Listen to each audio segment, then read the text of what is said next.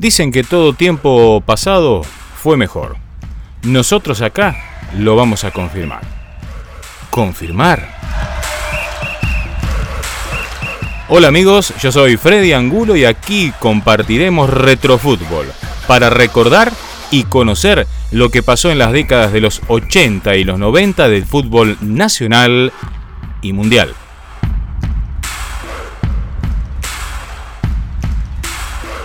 Y aquí estamos nuevamente en este retrofútbol. Estuvimos algunas semanitas ausentes, pero estábamos armando lo que va a ser esta continuidad de nuestro podcast Retrofútbol, hablando del fútbol de los 80, de los 90 y también conociendo a muchos, pero muchos integrantes de distintos equipos del fútbol argentino que brillaron en esas décadas de las cuales le estábamos hablando.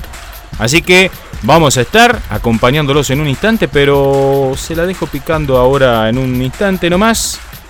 Sabemos con quién vamos a estar hablando y de quién conoceremos su historia como futbolista.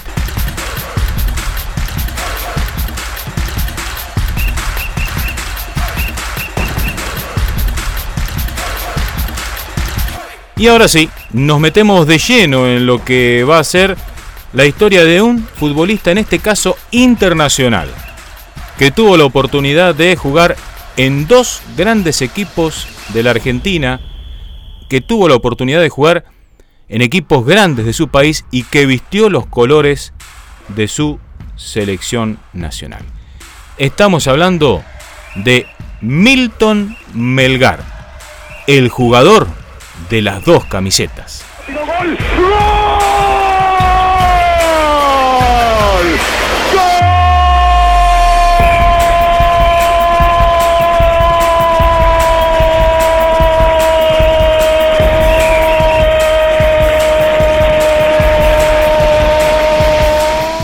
Y así es muchachos, vamos a conocer la historia de Milton Melgar, jugador que vistió los colores de Boca, de River, de su selección y que tuvo algunos logros importantes dentro de lo que es el ámbito deportivo y también, por qué no hablar, del ámbito político de su país, de Bolivia.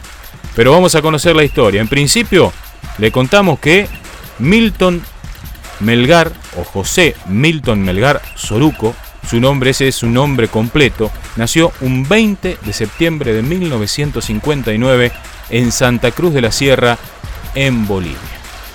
Vamos a conocerlo, pero ahora en la voz del propio Milton, que nos cuenta cómo fueron sus inicios en el fútbol y seguramente desde chiquito nomás, pateando la número 5. Eh, me hacen la pregunta de cuándo empezamos cuando empecé diré, a, jugar fútbol cuando me acuerdo y, de verdad que eh, quizás este, eh, no tenga ese recuerdo vivo, pero sí en las fotografías me veo desde eh, muy chico con pelota. las fotos que tengo de recuerdo que me sacaba mi padre. Entonces no tengo ninguna duda de que empecé a caminar y seguro que empecé a pegarle a la pelota, porque todo el tiempo estoy con una pelota y después viene ya eh, el, jugar en el barrio con los amigos. Bueno, antes teníamos la oportunidad de jugar en las calles, en plena calle, de hacer los arcos con, piedra, con ladrillos, con cualquier cosa, y, hasta de noche, con la luz de la luna, se quedaba a jugar uno. Y así este, eh, he tenido una infancia muy agradable porque el fútbol este, te, da eso, te da la felicidad de estar jugando. Y eh, en esa etapa lo que el niño quiere es jugar. Y si tiene el elemento ese que le gusta, entonces por eso digo que disfruté mucho de mi infancia. Mis hermanos, que son mayores, eh, que me llevaban a jugar y, empecé a jugar con un equipo de, del barrio, cerca del barrio, que se llama Amboró, y ahí empecé a jugar las infantiles. Para después este, jugar, jugué en tres equipos de, la Asociación Cruceña de Fútbol, que es eh, Amboró, Libertad y Máquina Vieja, que es el barrio eh, donde eh, nosotros somos, mis hermanos jugaban en Máquina Vieja, entonces yo al estar en otro equipo me tuve que poner firme para que me den el pase y jugar con mis hermanos y mis amigos de barrio. Entonces, ahí empezó este, ya la, convocatoria a la selección cruceña, a la selección de Santa Cruz y después a la selección juvenil de Bolivia, donde sin pensarlo, sin buscarlo, este, eh, ya empecé a, competir a ese nivel y a que se interese en clubes del fútbol profesional. Cómo fue también la actividad, el comienzo de la actividad de Milton Melgar dentro del fútbol, en este caso boliviano. Lo tuvieron la oportunidad de eh, disfrutar dentro de lo que fueron las selecciones juveniles de Bolivia. Su debut en el Blooming en primera división. Siete años en ese equipo estuvo jugando en el fútbol boliviano para después comenzar su trabajo o su tarea dentro del fútbol argentinos. Pero escuchamos qué pasó en las selecciones juveniles, qué pasó en el Blooming. Jugué en la dos, dos torneos, una eh, torneo de sur y, luego la eh, sudamericana, eh, ¿cómo lo llamábamos? Sí, sudamericana juvenil creo que era, no me equivoco, la que es la sub-20 ahora. obviamente que no me olvido porque hubieron grandes figuras que jugaron en esa época, entre ellos eh, participó Diego también de, ese torneo, Diego Maradona, Cabañas, me acuerdo, este, bueno, otras figuras que fueron importantes. Eh, y me fue muy bien porque después de ese juvenil en Paysandú, en Uruguay, este, cuando volví a Bolivia me querían ya tres equipos profesionales eh, por esa producción que tuve en esas dos selecciones que, que me vio la gente y bueno, ahí a Blumi se interesó, el Club Blumi, que fue mi primer equipo profesional. La primera división, directamente. Directamente yo tuve la fortuna, diría yo, de que muy pocos jugadores tienen, que inmediatamente ya este, es titular. Este, fui, por decirlo de alguna manera, inamovible, porque empecé a ser titular desde un principio. Y bueno, y eso fue muy lindo. Además, este, debuté con un gol. O sea, todo, todo redondo lo que fue del fútbol, el inicio. La verdad que fue toda la etapa de Blooming antes de ir al fútbol argentino, porque tuve siete años eh, eh, en Blooming y me sirvió mucho el estar en Blooming porque jugué eh, Copa Libertadores. salimos dos veces subcampeón del torneo y una vez campeón entonces, en esa etapa este, tuve el roce internacional. También fui convocado a las selecciones mayores desde, el 82, la eliminatoria del 82 en adelante. Fui convocado, tuve permanentemente eh, esa clase de, torneos y eh, creo que eso me sirvió bastante porque eh, llegué en, estaba en Blooming en el 85 y llegué en el 86 a, a Boca, que indudablemente fue un reto grandísimo, pero que eh, ese, ese roce que tuve en, esa etapa eh, me sirvió de mucho el poder este, soportar eh, la competencia que había en Argentina. Y en una nota, en alguna oportunidad pude escucharlo y leerlo también, lo que él contaba sobre la posibilidad de la venida a la Argentina a jugar al fútbol y de forjarse como un futbolista profesional con todas las letras. Yo jugaba al fútbol y me divertía, siempre me divierto hasta ahora, pero eh, lo hacía de una manera muy eh, amateur y, e irresponsable, diría yo, porque no lo tomaba en cuenta como profesional. Me pagaban, jugaba, hacía lo que me gustaba y, no tenía, digamos, ese pensamiento del profesionalismo, el querer crecer más, simplemente lo disfrutaba acá en Bolivia. Y cuando llegué a, la Argentina me di cuenta, me di cuenta que tenía que hacer algunos cambios, modificar este, la forma de vida, en el tema de la alimentación, del cuidado, del entrenamiento. Eh, y bueno, al escuchar este, a, muy buenos entrenadores que tuve en, esa época eh, y cuerpo técnico como eh, eh, los médicos, por ejemplo, que me ayudaron mucho a poder eh, este, asentarme y, hablar con mi esposa para, hacer esos, esos cambios y poder levantar el nivel futbolístico y, sobre todo el, nivel físico, que era muy livianito, era, pesaba cerca de 60 kilos, entonces tenía que trabajar de esa manera. Es por eso que digo, es por eso que digo que la Argentina me enseñó a ser futbolista profesional. Entonces eh, eh, yo hice esos cambios y, de verdad que me ayudó mucho porque eh, estuve jugando siempre a un primer nivel hasta los 38 años. si no hubiera hecho esos cambios, no creo que hubiera durado mucho. ¿Cómo fue su llegada a Boca? Algunos de los recuerdos que tuvo la primera vez que pisó en este caso la candela para entrenar y también todo lo que es el mundo Boca y el recuerdo que tiene la gente de Boca hacia Milton. Eh, la verdad que este, fue todo tan rápido que yo no, yo nunca pensé de esa manera de, ver un, partido de fútbol como algo que era muy difícil o muy imposible. Como te dije anteriormente, eh, siempre lo vivía el fútbol de esa manera, como un juego. Entonces, eh, para mí era, era mucho, eh, se tornaba más fácil en el sentido de que, lo sobrellevaba inmediatamente la situación. Lo más difícil es, cuando uno es tímido, cuando se va a presentar, cuando llega a un vestuario que no conoce a nadie, el poder hacer un relacionamiento. Y como que ahora me acuerdo que el primer día que fui a la Candela, por ejemplo, eh, no había nadie, llegué primero, hablé con el utilero, después le llegó el loco Gatti y el loco me hablaba, me invitaba mate, yo estaba ahí todo prohibido todavía.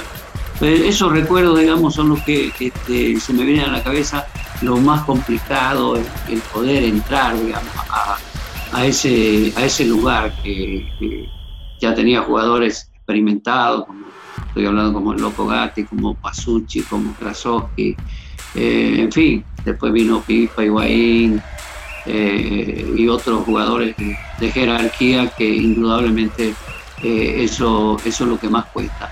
Pero, insisto y te repito, fue todo tan rápido y también para mí también lo que pasó en la Argentina. En los entrenamientos de pretemporada, bueno, o las amistades y la convivencia que tiene, ¿no? en el trabajo diario, en las concentraciones que teníamos en la cartela, nos quedábamos a, descansar, almorzábamos, entonces ahí, ahí nos fuimos conociendo y bueno, yo sobre todo fui conociendo al grupo.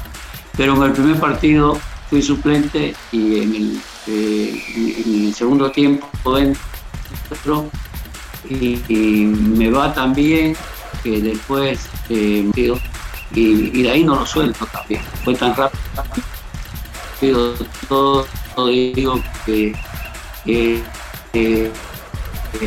y tan bueno para mí, que no sé, ejemplo, fue maravilloso, un partido contra Huracán, ganamos 4-3 y un partidazo que hicimos.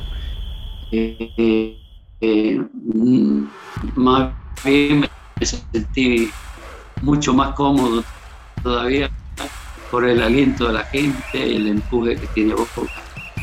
Yo digo que cuando pregunta este, cómo te sentiste en la bombonera.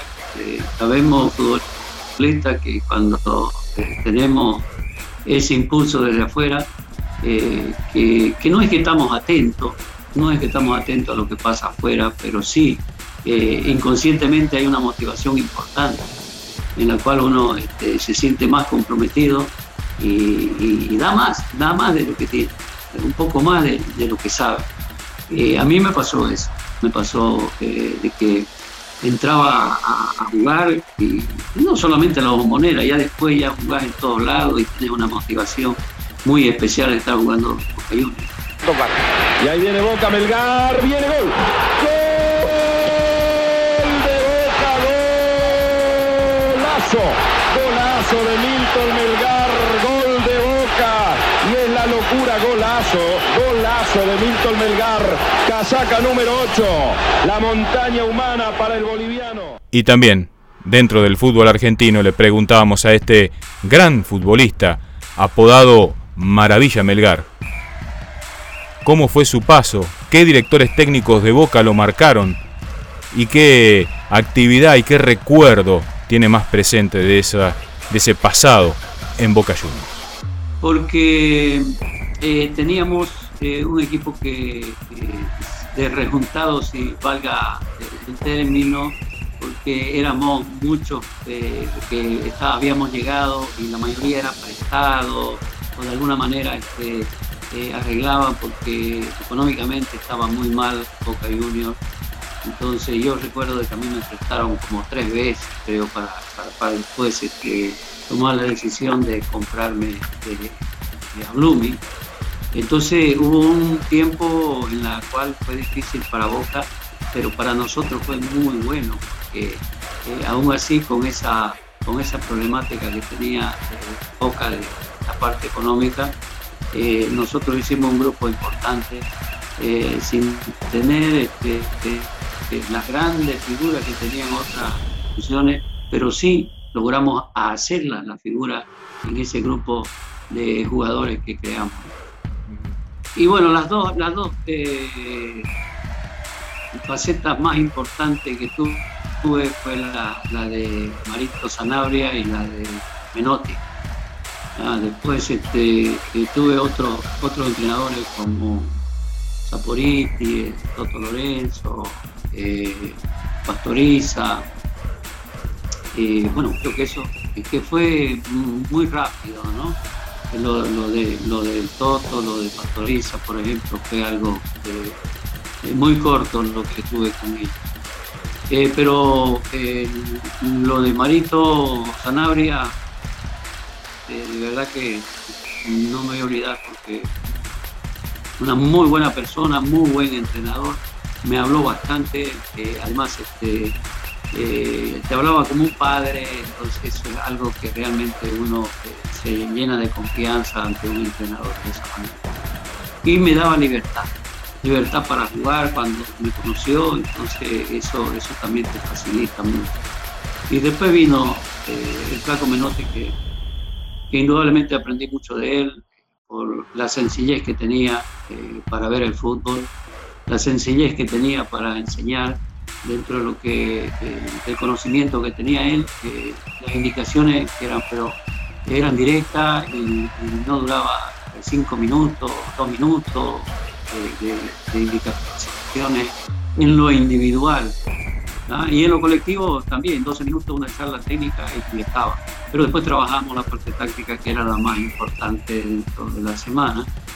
Y el flaco es un fenómeno en todo sentido ya yo, este, lo que diga yo, lo conoce todo el mundo, eh, porque de verdad aprendí bastante. Y otra cosa también que fue importante, lo que dije anteriormente de Marito Sanabria. Eh, este, no esperaba que me dé tanta, tanta confianza eh, para que yo me desenvuelva como, como yo sé jugar, digamos, la manera de, lugar donde yo me siento más cómodo, y me daba la libertad para jugar, este, eh, para hacer lo que yo sabía hacer. Me decía, hacer lo que sabes hacer. Entonces, esas cosas este, eh, te, fortalecen, te fortalecen y cuando tenés de parte del entrenador esa confianza, obviamente hay que tener la libertad para jugar y hacer lo que sabes hacer. Sí, eh, eso, eso yo creo que indudablemente deberían este, hacer todos los entrenadores. Uno no espera, digamos, de un menote que te hable de esa manera, que te te diga, no, anda, haz lo que sabes hacer. Entonces, eso, eso es sorprendente, digo, que, el técnico de, este, esta naturaleza como es el flaco, este, te, hable de esa manera, donde uno va, va al encuentro y espera de que le diga, mira, vos tenés que hacer el diagonal que venía acá, eh, no, nada, hace lo que vos podés, lo que vos sabés y listo. Entonces uno entra como un león ahí a comerse la cancha, sabe que tiene un respaldo, eh, una espalda como la Menotti que indudablemente eh, si es que no le salen las cosas a uno, lo van a seguir apoyando.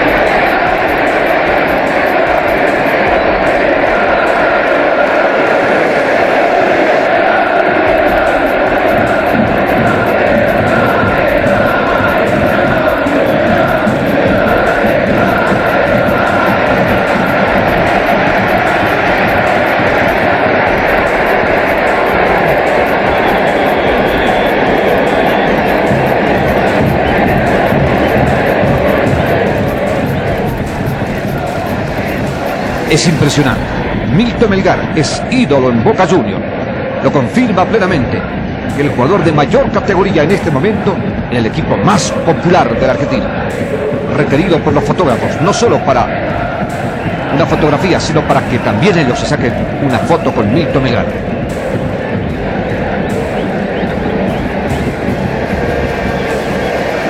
En Boca Independiente.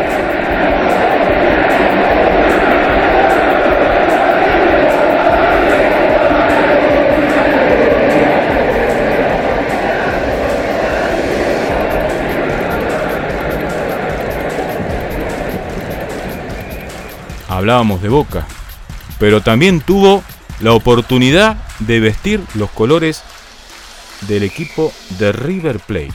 ¿Cómo fue su llegada? ¿Y cómo fue el recibimiento por parte tanto de la gente de River como la de Boca cuando jugó el primer superclásico vistiendo los colores del equipo de River Plate? Eh, Pastoriza llega, eh, después se termina el campeonato y cuando empiezan las habilitaciones, entonces eh, determina contratar jugadores y, sacar a algunos, y entre ellos estaba yo. Me acuerdo que estaba el Loco Gatti también en, ese, en esa limpieza. Eh, eh, como yo estaba en, pretemporada porque yo tenía contrato con Boca, pero ya me habían dicho que no me iba a tomar en cuenta. Yo estaba entrenando igual por el contrato entonces aparece el flaco, eh, el negro Rivero me aparece que era mi representante y me dice, el flaco quiere eh, conversar con nosotros y vamos a cenar esta noche. Fuimos, cenamos, fue una cena eh, normal, pero en, la determinación fue rápida. Me dijo, ¿querés venir a jugar acá? Y sí, yo no, no, no, voy a tener ninguna chance en Boca. Entonces me dijo, bueno, listo, negro, mañana que venga a entrenar. Y fue, lo arregló todo el negro Rivero. Y al otro día ya yo estaba entrenando en River. Fue algo tan rápido también que, de verdad este, yo creo que ni, la gente en su momento eh, eh, se dio cuenta mucho porque estaban los conflictos de, Pastoriza y Gatti en discusiones y todo eso porque también lo quería limpiar este, a, al loco este pastoriza. Yo recuerdo eso de que eh, fue rápido lo mío y no se notó mucho el cambio por, por, esos conflictos que había con el loco. Sí, la verdad que yo, yo siempre eh, voy a agradecer a la gente de Boca, porque lo que vos estás diciendo es que uno no espera, ¿no? Cuando hay una rivalidad de esta naturaleza. Y la gente de Boca cuando jugamos al clásico ni siquiera este, eh, eh, levantaron mi nombre ni nada, más bien por el contrario, cuando pasé por la, por la, por la 12, por el lado de,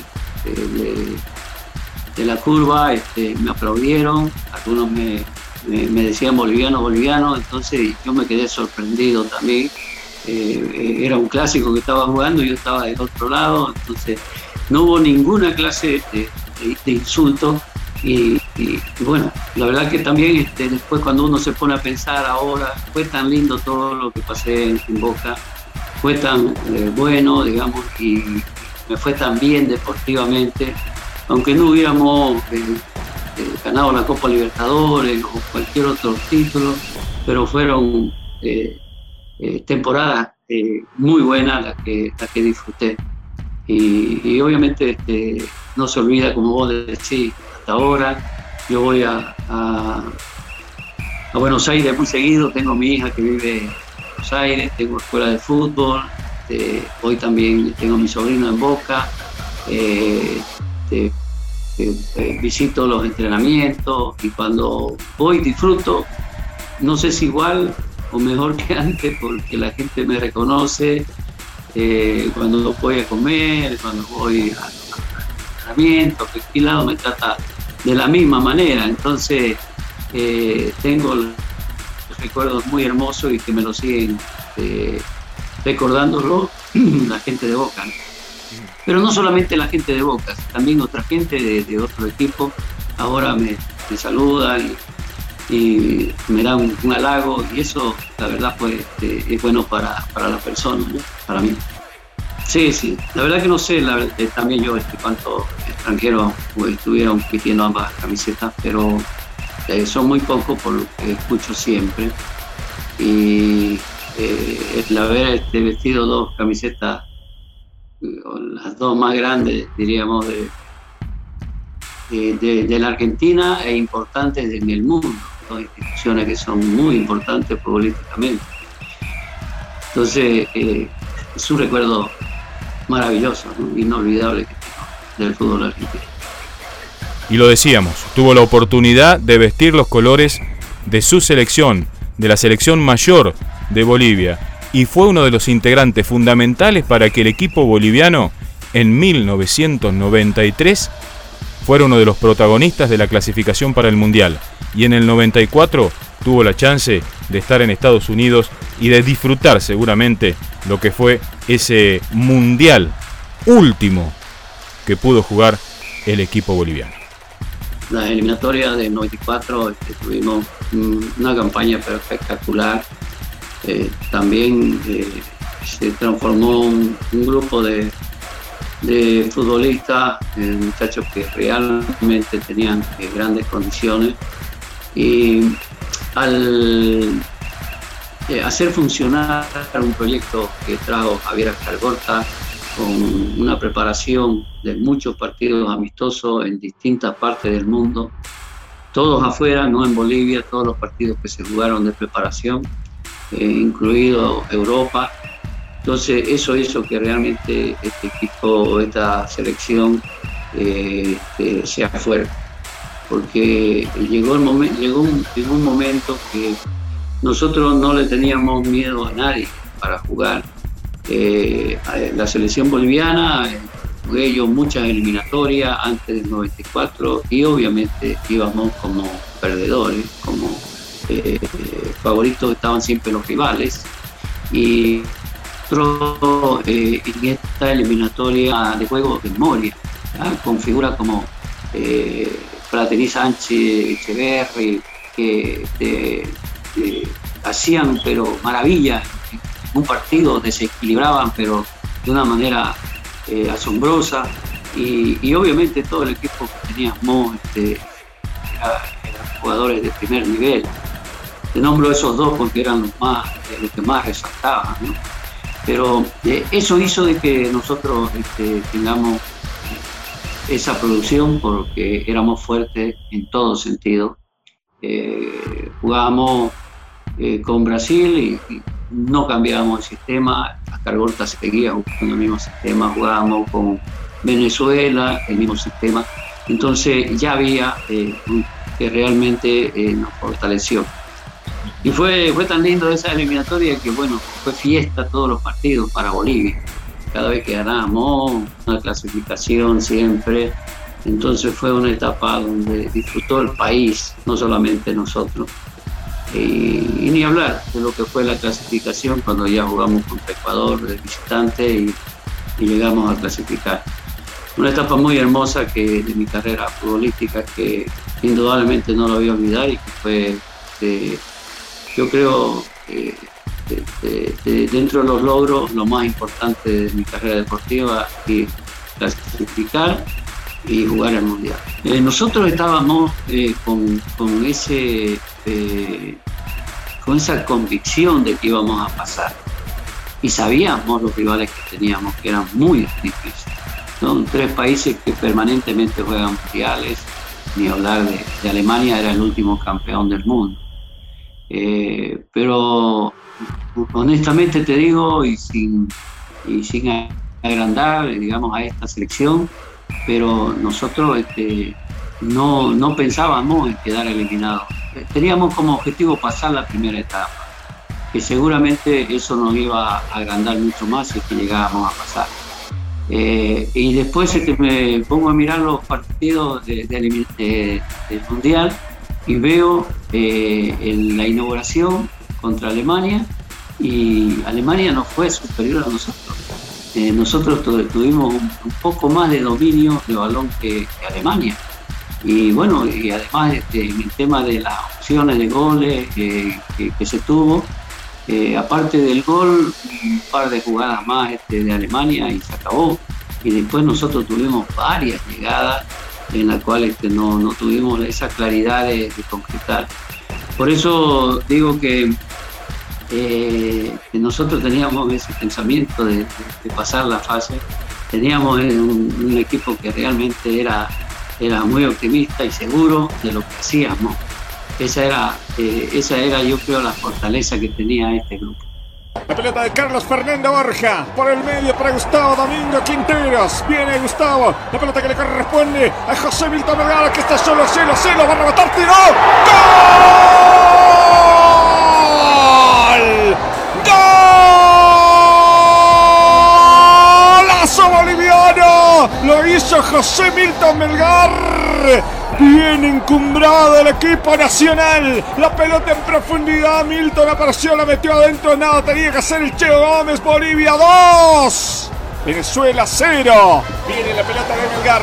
Aquí está con el esférico. En profundidad le va a quedar aquí a Melgar. Viene por la parte derecha. Remató. ¡Gol!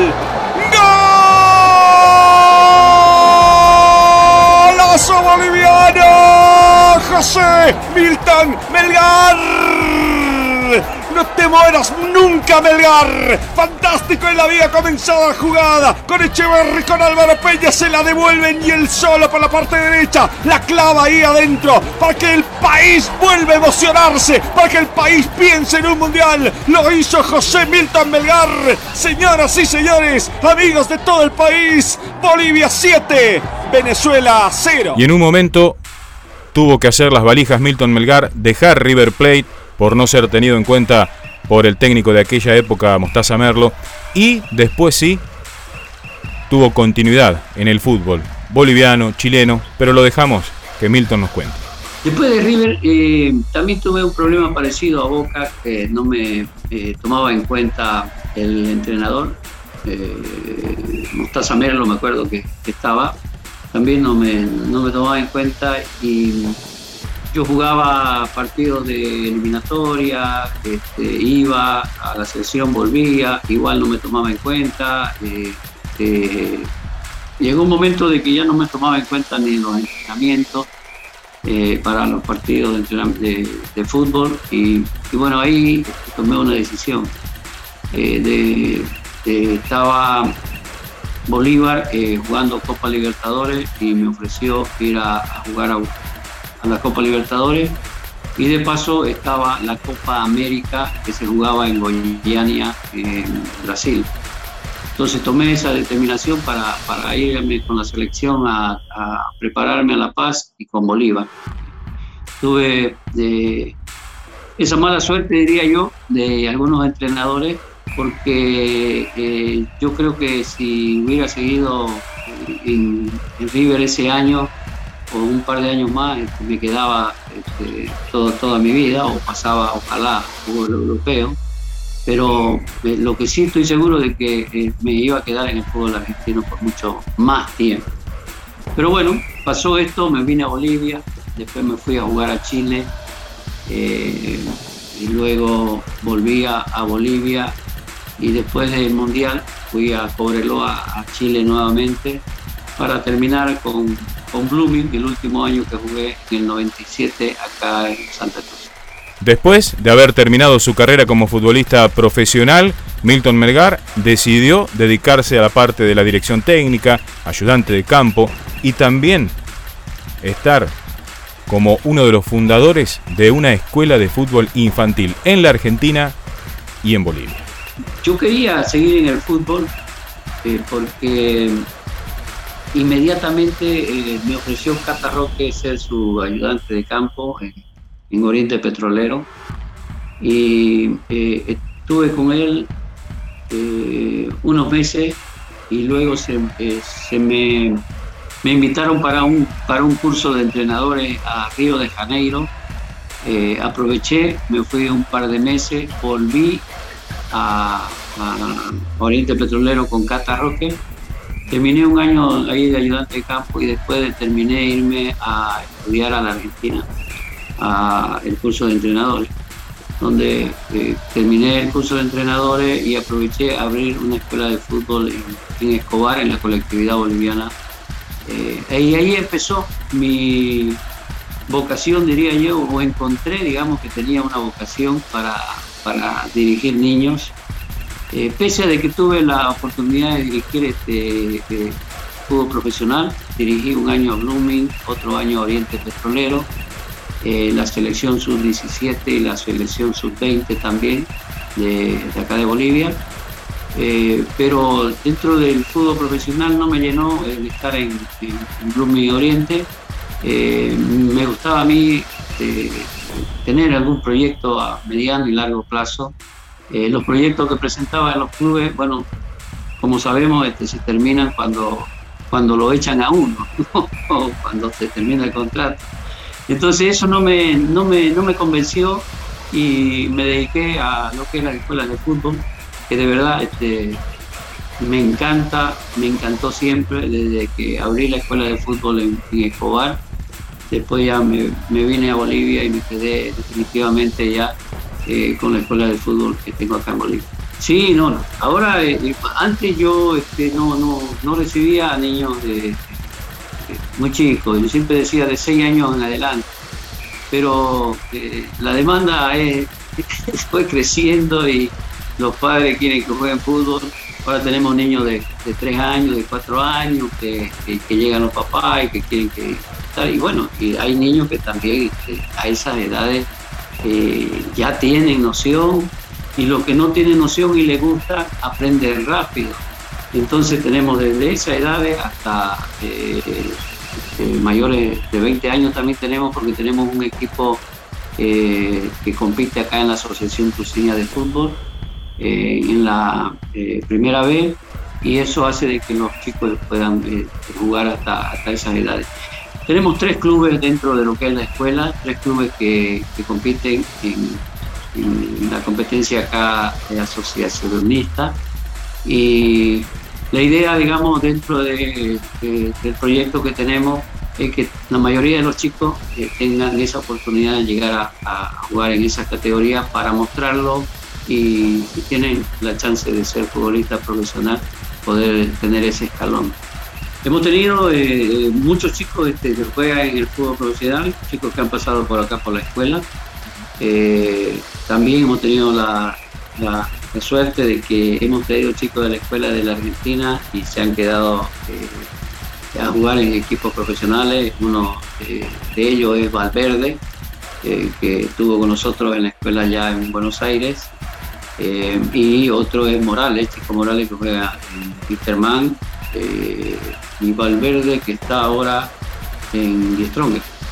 Entonces, esos dos y después tenemos muchos otros chicos que están eh, eh, jugando en distintos equipos de acá del fútbol profesional. Sin tener muchas condiciones porque lamentablemente tenemos un emprendimiento privado y ah, no, tenemos, no tenemos un lugar propio o no teníamos un lugar propio. Eh, siempre estábamos arrendando lugares. Ahora tenemos un proyecto que vamos a tener un lugar propio, un lugar de un centro de entrenamiento entonces vamos a tener más posibilidades de poder darle condiciones a, los chicos. Eh, hemos crecido mucho como escuela porque al tener tres equipos que compiten en distintas categorías, eh, tenemos alrededor de unos 20, club, 20 categorías más o menos que compiten, eh, de los tres clubes y de las categorías más chicas, infantiles.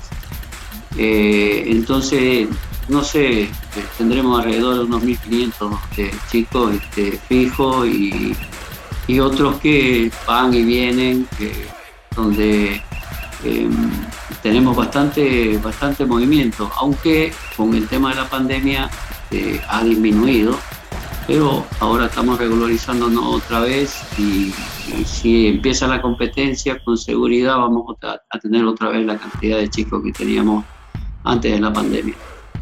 Como hombre de vasta experiencia dentro del fútbol boliviano, le preguntamos a Milton Melgar cómo ve el futuro y el presente también del fútbol de Bolivia. Está lejos, eh, hoy por hoy está lejos. la verdad que material humano eh, hay bastante, Lo que no hay eh, son las condiciones, las condiciones que hay que dar a, estos niños y jóvenes que, tienen talento.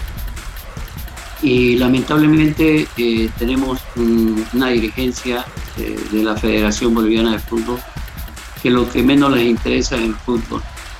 eso hace de que no estemos bastante atrasados con respecto a otros países. Eh, porque no hacen ninguna clase de gestión. Eh, hay un problema grave que es para largo, esto es, con tiempo para contarlo todos los problemas que tiene el fútbol boliviano, pero para simplificarlo, eh, la dirigencia nos, ha estancado, nos, ha atrasado para que nosotros podamos tener una competencia mejor, con infraestructura eh, adecuada y que podamos tener estos talentos en, un nivel alto para poder eh, competir igual igual a otros países. Hoy por hoy no, no podemos por esa razón, eh, por los intereses personales de, de, nuestros dirigentes de turno, porque no hablo de esta dirigencia actual, no hablo de todas las dirigencias que han pasado desde el 97 en adelante, entonces esa situación este, eh, nos da eh, pie para poder confirmar de que estamos lejos, estamos lejos de, poder este, eh, estar a la par de, países vecinos en la cual este, tienen la chance y la ilusión de ir a un mundial o de ganar una Copa Libertadores, una Sudamericana. Hoy por hoy estamos, estamos lejos. Pero recalcar de que talento hay, hay mucho talento pero hay un, desperdicio de ese talento por eh, la dirigencia y las autoridades que no hacen nada por el club. Y dentro de otra de las actividades que tuvo Melgar, ya habiendo sido exfutbolista, teniendo sus escuelas de fútbol infantil, habiendo estado como director técnico y ayudante de campo en algunos de los equipos del fútbol de Bolivia, también la parte política, porque fue o tuvo la oportunidad de ser viceministro de Deportes en los primeros años de gobierno del presidente Evo Morales. No, fue, fue una invitación, fue una invitación que tuve de, Evo Morales directo. la verdad que eh, me costó mucho porque no quería ir.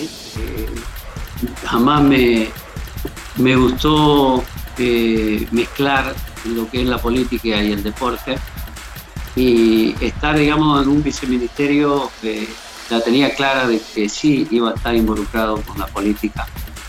Eh, y me convencieron mis amigos, me convencieron, este, también yo soy parte del sindicato de futbolistas de acá del país, y en esa época este, eh, estábamos proyectando algunas eh, algunas situaciones que pueda mejorar el fútbol mediante el sindicato. Entonces me convencieron y me dijeron que, era la oportunidad de que podamos eh, presentar unos proyectos al Estado para poder hacer unos cambios que necesitaba el país. Y qué mejor oportunidad de estar de viceministro para poder hacer las gestiones correspondientes. Entonces eh, fui por ello, tuve un año y siete meses eh, presenté 14 eh, proyectos de leyes y tuve la frustración de que no se consiguió ninguno. No, no hubo esa voluntad política que, que parecía en un principio. Eh, me acuerdo en, dos oportunidades que llegué a, reunirme con, con el ministro de Finanzas y en las dos oportunidades este, me, dijo que no había los recursos para poder implementar esos, esos proyectos. Entonces, por temas económicos, este, siempre rebotaban los proyectos. Pero, eh, bueno, intenté, intenté hacer las cosas. Eh, me frustré porque pensé de que iba, iba a implementar eh, algunos proyectos que nos beneficie a, al deporte en general y obviamente al fútbol en especial. después, este, eh, dentro de los proyectos que, presenté, era la transformación del Viceministerio de Deporte a Ministerio de Deporte, que es lo único que me ha dado un poquito de alegría porque después a los cuatro años que salí más o menos que se implementó un ministerio que también nos daba la ilusión de poder este, tener más condiciones. Pero nuevamente han retrocedido las autoridades y, ahora ya sacaron el, ministerio y estamos con un viceministerio que ni siquiera han empezado a trabajar, que dependen del Ministerio de Salud. Y eso indudablemente este, no beneficia al deporte. Fue una experiencia muy bonita, sí, porque eh, aprendí muchas cosas eh, y dentro de la función pública es muy delicada eh, el poder estar y por, suerte este, no manejaba muchos recursos, así que eh, me libré de que puedan este, entrar en las acusaciones políticas que hacen siempre. Pero bueno, gracias a Dios me estuve, estuve, estuve respaldado por asesores amigos que que me resguardaron bien y salí muy bien, renuncié. La última actividad que tuve en el Viceministerio de Deporte fue cuando eh, hicimos la defensa de la altura y también este, hicimos un partido a beneficio de los damnificados de los derrumbes de La Paz. Fue una invitación que le hicimos a Diego Maradona y a el futbolista que también tuvo Diego La Torre, me acuerdo, y otros compañeros. Eh, futbolistas, cantantes, eh, periodistas eh, argentinos que apoyaron esta causa y a la cabeza de, Diego tuvimos eh, esa actividad que fue muy importante y muy buena porque el respaldo de Diego y de todos los muchachos que, estuvieron en, esto, que en su totalidad eran argentinos, este, sirvió para que en su momento este, no venten a Bolivia a jugar en La Paz. Eh, Diego dijo, este, se juega donde se vive en varias oportunidades e inclusive decía que puede jugar, yo estoy jugando, que, Diego eh, fue un, eh, un apoyo pero más importante para, para esos momentos que estaba viviendo Bolivia con el tema del veto de la altura. Yo siempre hablo de esto y estoy muy agradecido, de Diego. Muy poco hablaron de ese tema. Siempre eh, les repito esto, que, nosotros tenemos que estar agradecidos de Diego con nosotros eh, y con todos los, muchachos que vinieron de la gente. Muy bien amigos, y así hemos compartido y disfrutado, esperemos, este nuevo podcast, en este caso conociendo la vida de Milton Melgar jugador boliviano que jugó en Boca, jugó en River en su selección, también en los equipos grandes de Bolivia y en Chile. Esperemos que les haya gustado, esperemos que lo haya disfrutado. Yo soy Freddy Angulo, nos puede encontrar en las redes sociales, en el lado de Facebook como Retrofútbol y en Instagram como retro.futbol80. También nuestro podcast los puede escuchar en todas, pero todas las plataformas de podcast del mundo. iBox, Spreaker, Spotify y también Apple Podcast y Google Podcast. Así que los invitamos a escucharnos y aguante, aguante unos días más que seguramente otra historia más de fútbol y de la historia del fútbol de los 80 y de los 90 tendremos para contarles. Nos reencontramos la próxima. Un abrazo grande para todos. Chao.